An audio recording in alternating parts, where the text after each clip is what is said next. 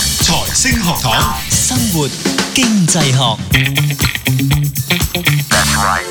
好，翻嚟生活經濟學，繼續有我蔡展輝、Doctor Fred 同埋 Cato。咁啊，頭先我哋講即係即係究竟誒近年間啦，其實都唔係近年，十年啦。嗯早喺十年前即係開始講呢種網上學習啊，呢種 open source 或者呢種開放平台，咁大家去學一啲即係可能短期啲嘅課程，好方便嘅係係。咁裏面呢，你可能有啲呢就都依然好傳統，就話啊，我整張 cert 俾你啦。有嗯要啲俾唔係錢嘅嗰啲啊要俾嘅嚇，即係如果你要一張寄過嚟呢，更加要俾錢係要嘅俾。錢嘅有個。咁啊，另外一啲咧就係真係好似啲勳章咁樣去冇考啊錯，。冇錯冇錯咁但係又講到即係喺美國，即係發現呢一個調查裏面就睇到，即係可能似乎呢有人就開始討論嘅一個一個嘅諗法就係會唔會導致到傳統嗰、個嗰種教育嘅制度嗯或者嗰種嘅形式或者嗰種生態應該有一種顛覆嘅情況出現呢？即係講得難聽啲就係大學其實會唔會有一日唔會唔見咗呢？咁係啊，未必需要存在。即係我諗即係嗯兩樣嘢嘅，第一個就係嗰個學術學位，喂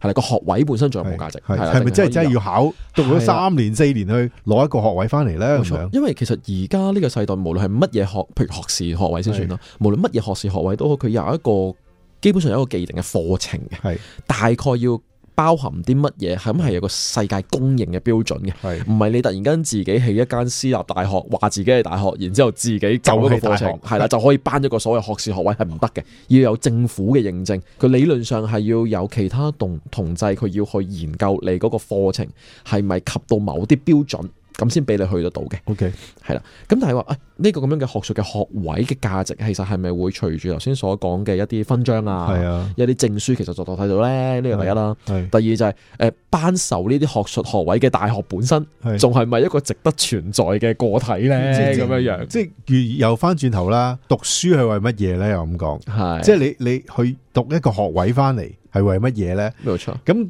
當然啦，我哋好似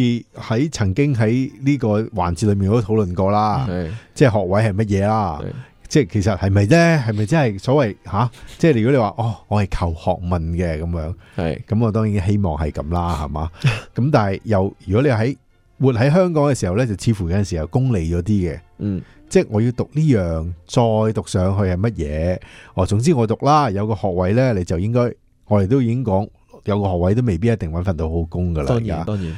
咁但係又又其實頭先我哋都討論就係，因為呢一種嘅講法或者呢個現象喺美國發生緊，就有人覺得香港其實誒、欸、應該未係嘅。其實等於我哋好幾集前呢，就講呢個零工經濟一樣啫嘛。嗯，係啊，其實係有我都少話少嚟緊嗰個工作重新定義，大家真係要去諗嘅，認真去諗嘅嗯，係咪、打死一份工？嗯哼又或者你所謂嗰份工係乜嘢？冇錯，即係可能你真係有個專長。頭先我哋上一集講誒上一節講就話，可能你真係好似卡圖呢啲嘅嚇，佢、掘嘢好叻噶嘛。咁掘嘢咧，可能佢都係一種可以專長專長嚟噶嘛。咁好多人揾佢去掘嘢，唔係係係。唔係你誒而家呢個講時間講掘嘢好危險嘅。你講完又 骨掘又抗專長咁樣係咧，骨好骨危抗險骨噶嘛，抗兩嘢 加等我埋澄清下，掘礦掘礦，sorry sorry，掘礦掘礦啊，掘礦掘礦，即係咁啊嘛。咁嗯但係當然有人就話啊，係咪啊，蔡展輝？咁我就話咁時代係改變緊，大家都睇到喺度改變緊噶嘛。冇錯。咁所以我哋都會即係翻轉頭就係問兩樣嘢，即係我上一節其實有講到，即係話過去咗十年啦係，咁件事開始發展啦，開始開始成熟啦，甚至。係其實所以就係時候咧，即係調翻轉頭去睇，其實件事係咪由我哋十年前嘅預言一樣，其實大學沒落啦，學術學位嘅價值沒落啦咁樣樣咧。咁要答呢啲問題，當然除咗我哋問身邊嘅朋友，我哋自己啲親身嘅經歷之外，當然就係睇數據啦。數據又反映咗啲咩呢？係係啦，雖然我哋講到美國就好似好先進咁係啊，但係我哋都要睇翻啲數據咧。嗯其實我哋發現咧，原來呢個傳統嘅學位咧，到今時今日咧，仍然都仲係咁重要嘅。嗯係啦，即係我哋頭先就講好多啲特其他啲 technology 嘅 case 啊，就覺得好似哦係係去到美國已經唔需要再讀大學啦。原來唔係嘅，即係我哋首先確認咗一點先，就 係仲係重要嘅係。喺數據度反喺映到，數據上仔女就仲係重要嘅。咁嗯佢有一個關於佢嘅誒一個僱員嘅一個研究啦，就調查過，就係、問嗰啲誒 HR，即係嗰啲人力資源部門嘅一啲主主管啊管啦。係嗯就關於究竟啊，佢哋對於請人嘅時候咧，覺得個大學學位重唔重要咧？喺過去嗰五年，咁咧原來佢哋咧就有四十八個 percent 咧係覺得個重要性係增加咗，咗。 OK 有二十九個 percent 咧，係覺得仍然係持平啦，仍然都係咁多嘅。都係咁重要。係啦，即係我哋加埋就有七十幾個 percent。嗯係咯，嗯，其實嘅人換言之咧，第一個預言咧，似乎係落空咗嘅。係咯，大多數都似乎都仲係覺得係重啊要噶嘛。係啊，而且其實仲有接近一半覺得係重要咗添嘛，係啊喺過去嗰五年係啦。咁所以呢，喺呢度我哋睇到呢，似乎我哋頭先講嘅嘢可能係發生緊，不過可能係少量嘅發生緊， OK，係啦。咁但係市場上整體如果你睇數據呢，其實似乎唔唔見到同一樣嘢係發生緊嘅唔。係咁感覺到咯，反而係相反，因為佢話嗰個教育嗰、個重要咗嗰個學位啊，係個學位反而更加重要。係咯，仲有一樣嘢喎，係啦，咁啊，除咗即係頭先講啦，就除咗一啲好特殊啦啲嘅僱主，可能我哋講一啲 technology 或者一啲比較嗯創新啲嘅僱主啦，佢哋、係就覺得啊，其實就大唔大學學位咧就冇乜所謂嘅。哈咁、但係我哋就研究翻咧，就有誒。呃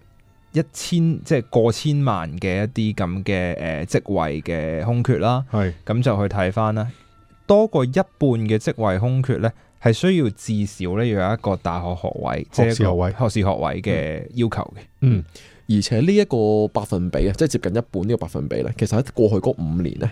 係冇特別升或者跌嘅，即係係一個平穩嘅百分比嚟嘅。咁咪似乎真係嗰個預言未必真係可以應驗到，或者甚至乎未必真係發生緊咯。冇錯，似乎呢嗰個預言所講嘅嘢喺市場上面嘅數據度反映啊到，其實唔係呢件咁嘅事咯。係咯，即係話咦，我哋講出嚟好合邏輯，係講出嚟好似哇係啊係一個翻天覆應地該係嘅改咁變，係嘅，啦會。有一個好大嘅轉變嘅。係啦，但咁似乎咦未見到。係咯，記住，其實已經過去咗十年㗎啦，而家嗯係啦，而家二零一九年已經向上數翻五年係，即係話五年之相比五年嘅事之前啦，係其實嗰、個頭先講個 MOOC 其實係發展緊五到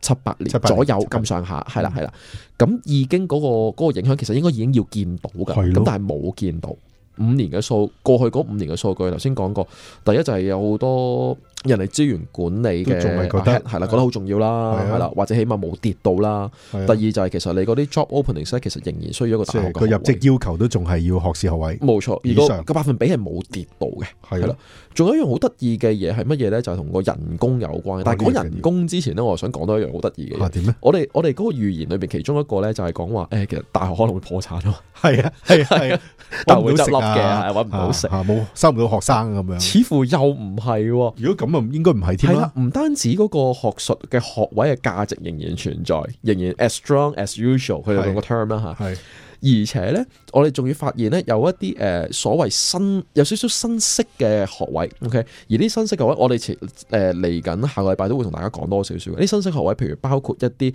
半面對面上堂，一半係網上學習嘅學位，或者有啲所謂全方位嘅網上學習嘅學位。嗯 OK，呢啲都係啲新型嘅學位嚟嘅，以前冇嘅。係 OK，咁而呢一啲其實我哋好自然就會諗啊，咦？誒呢啲咪就係嗰啲打冧傳統大學嘅新嘅機構咯，冇係錯咪？佢佢整新嘅就新係做嘅呢機樣構嘢啊啊嘛，係啦。嘛，係啊但係我哋發現一樣嘢係乜嘢咧？就係呢啲咁嘅新嘅 degree 咧，其實係由舊嘅大學開出佢嚟。退翻出嚟，嗯冇錯，簡單啲嚟講就係舊公司，係不過推出新產品。而 OK 新產品其實我哋嚟緊會再分享多啲，其實究竟係代替緊舊嘅產品，定係補足緊舊嘅產品？定係一個啊會唔會發展呢個生態會變成點咧？係啦，個生態會有啲唔同，但係你講公司都係嗰間公司嚟，都係佢噶嘛係，啊，大學係冇執到笠嘅，冇執到簡單啲嚟啲講，生意仲係喺度嘅。冇錯，啲生意仲係喺度 O 嘅 K，咁啊，大家放心啲啦。咁我哋下個星期再講啊。咁啊，繼續咧提大家啦，你可以啊喺呢個新城財經台聽到嘅節目啦，或者喺呢個 Podcast、iPod 或者啊 Podcast 或者呢個 Spotify 係 search 嗯我哋係嘛生活經濟係學，生活經濟學。咁啊歡迎大家收聽啊。O K，下個集再傾。